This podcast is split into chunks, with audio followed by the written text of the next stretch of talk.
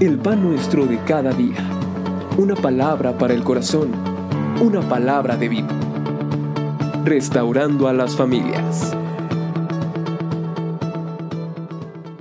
Evangelio de Mateo capítulo número 7, versículo número 7 al 11. Pedid y se os dará, buscad y hallaréis, llamad y se os abrirá, porque todo aquel que pide recibe, y el que busca halla, y el que llama se le abrirá. ¿Qué hombre hay de vosotros que si su hijo le pide pan, le dará una piedra? ¿O si le pide un pescado, le dará una serpiente? Pues si vosotros siendo malos sabéis dar buenas dádivas a vuestros hijos, cuanto más vuestro Padre que está en los cielos dará buenas cosas a los que le pida. Amado Dios, queremos rogar tu dirección. Yo quiero pedirte, Señor, que a través de la palabra me permitas eh, compartir de relación, Señor, de la importancia de la paternidad. Señor, guíame. Te lo ruego en el precioso nombre de Jesucristo. Amén.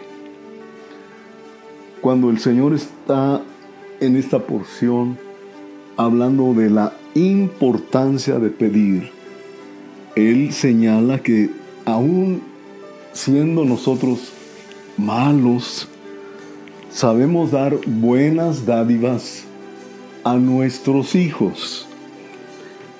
Indiscutiblemente que el ser padre, el ser madre es algo muy valioso, muy importante. Lamentablemente en nuestra nación, y casi me atrevo a pensar que en casi toda Latinoamérica, la paternidad es un problema serio. Nadie olvida cuando hay una celebración para el Día de la Madre. Todos están conscientes de ello, eh, lo han planeado. Vamos, no es algo que pase inadvertido pero yo quiero hacerle una pregunta. A ver, rápidamente, por favor, dígame usted en qué fecha se celebra el Día del Padre. Rápido, rápido, rápido. Casi le aseguro que la gran mayoría de ustedes no lo contestaron. Algunos, tal vez los más acertados dijeron, en este mes, en junio, pero alguien les preguntó, ¿pero qué fecha? Mm, no lo sé. Debe ser la segunda, la tercera o la cuarta fin de semana de junio. es la tercera semana de junio. Pero ¿sabe algo?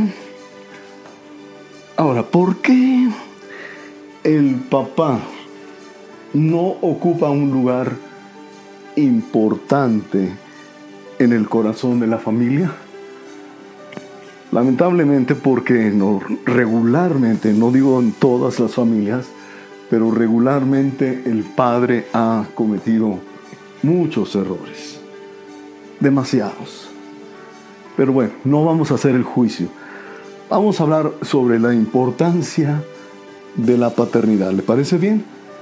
El primer objetivo de Dios con el matrimonio es la familia, ¿verdad?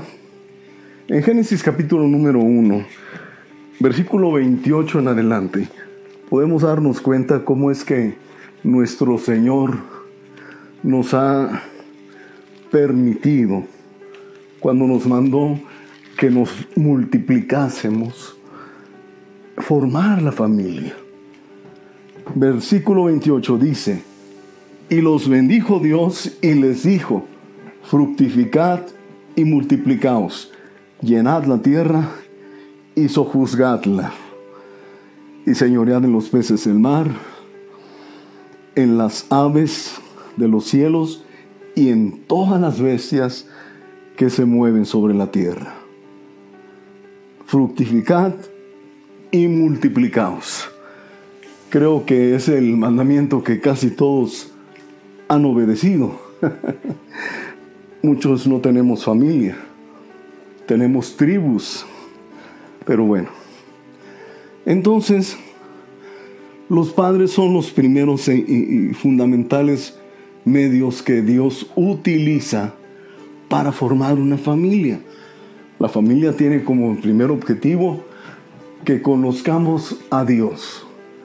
Usted, papá y mamá, juntos, es importante que cuando decidimos tener un hijo, nuestro principal objetivo es que él, ella, conozcan de Dios.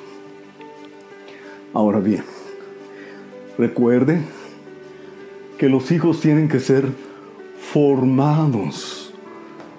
No, solamente, no, no, no, son eh, criaturas al azar, buenos, malos. Este me salió obediente, ese me salió de rebelde. No, no. Los hijos tienen que ser formados. Y ese trabajo nos corresponde a ti y a tu esposo, esposa. ¿Me explico? Cada uno de nosotros. Tome nota de las siguientes citas. Proverbios 5, del 1 al 4. Proverbios 22, versículo número 6.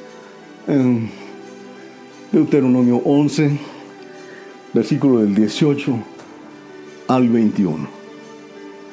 ¿Vamos bien? Muy bien. Ahora, en este caso, y por favor, no es que estoy haciendo a un lado la función materna. Pero como les mencioné en el principio,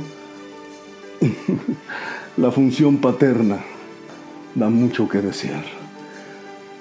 Lamentablemente es así.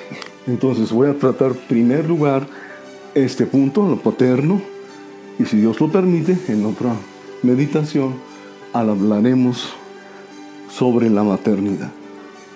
Punto 2. El papel del padre es fundamental en la familia, determinante. Por ejemplo, con el hijo. Con el hijo, inciso A, afirmamos su confianza, su seguridad en sí mismo y en la forma de relacionarse con los demás. ¿Quién va a enseñar al hijo a hacer esto? Nosotros, los papás el Padre. ¿Me van siguiendo? Inciso B. Le enseñamos cómo debe ser tratada una mujer.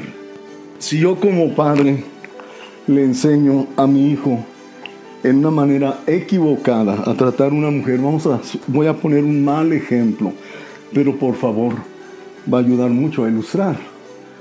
Si por ejemplo voy caminando con mi hijo de 7, 8 años de edad y pasa una muchacha con, no sé, algo muy llamativa, vamos a decirlo así, y le digo a mi hijo, mira, mijito, qué piernotas, o qué, no sé, y señalo alguna parte del cuerpo. El pequeño se va a sonreír, pero le, le estoy enseñando cómo tratar a una mujer, ¿verdad? Y está mal, pastor, pues le estoy enseñando para que le gusten las viejas. No sea que después le anden gustando otras cosas. No, no, no. No es la manera de tratar a una mujer. ¿Me explico? Tanto como trata a su esposa, como trata a su hija, él está aprendiendo cómo debe ser tratada una mujer. Y si usted en la calle acostumbra a hacer ese tipo de expresiones, él desde luego que va a aprender que la mujer debe y puede ser tratada de esa manera. Vamos adelante. Los padres con a los hijos, a los varones, afirmamos su masculinidad. Nuestros hijos comienzan, aprenden a identificar lo que es un varón, qué hace un varón, cómo habla un varón, cómo se actúa un varón. ¿Me explico? La masculinidad nosotros la enseñamos.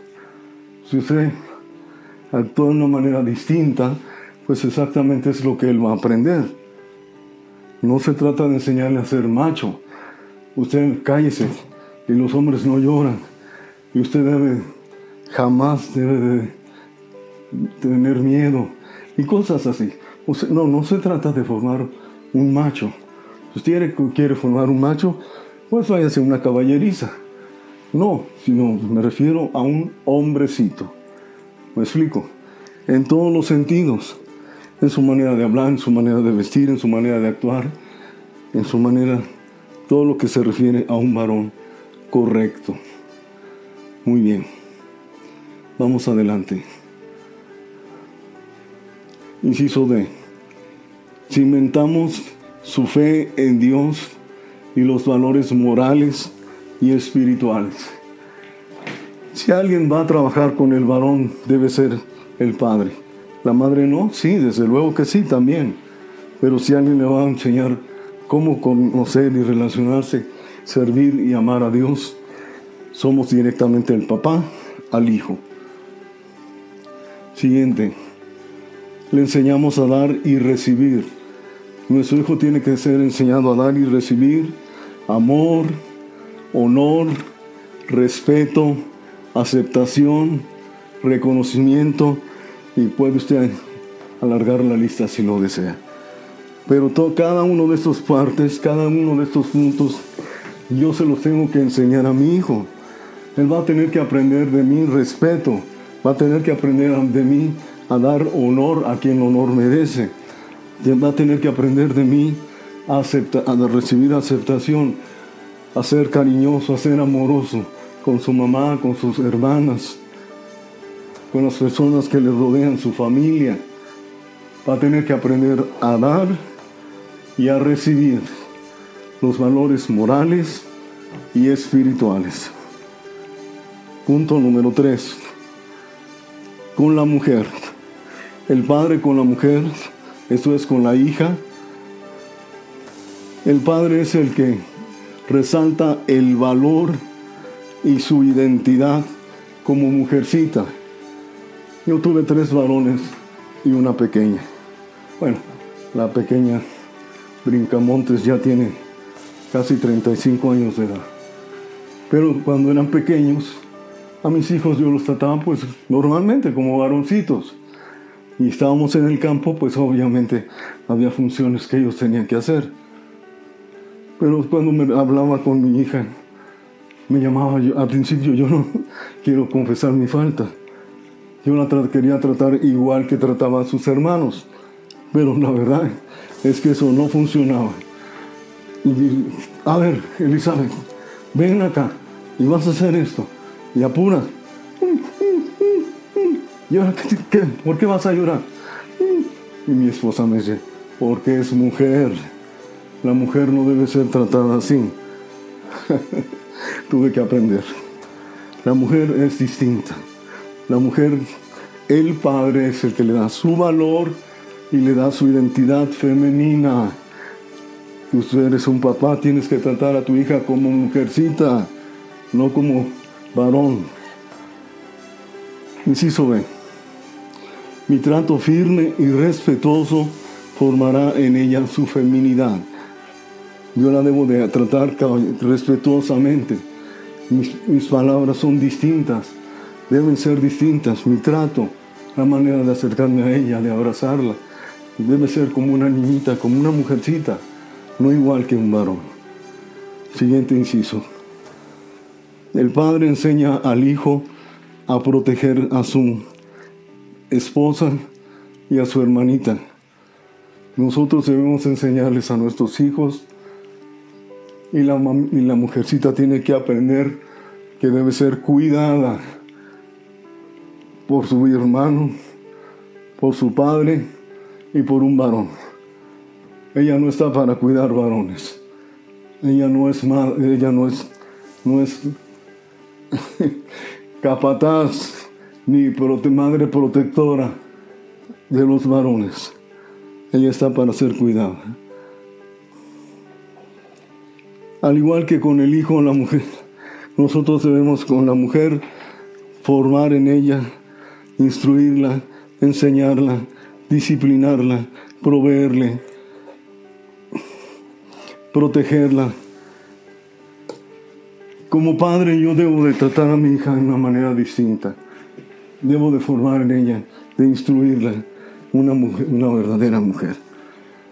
Amado, culmino diciendo esto. El padre tiene una gran responsabilidad con los varones y con las hijas. Yo quiero dejar esto en tu corazón. Eres papá, valora la importancia que tiene la paternidad. Vamos a seguir hablando de esto después. Padre, bendice, Señor, a mis hermanos, especialmente a los que son papás. Te ruego los que serán padres y te ruego que esa palabra quede en su mente, en su corazón, en sus pensamientos y en sus emociones. En Cristo Jesús. Amén.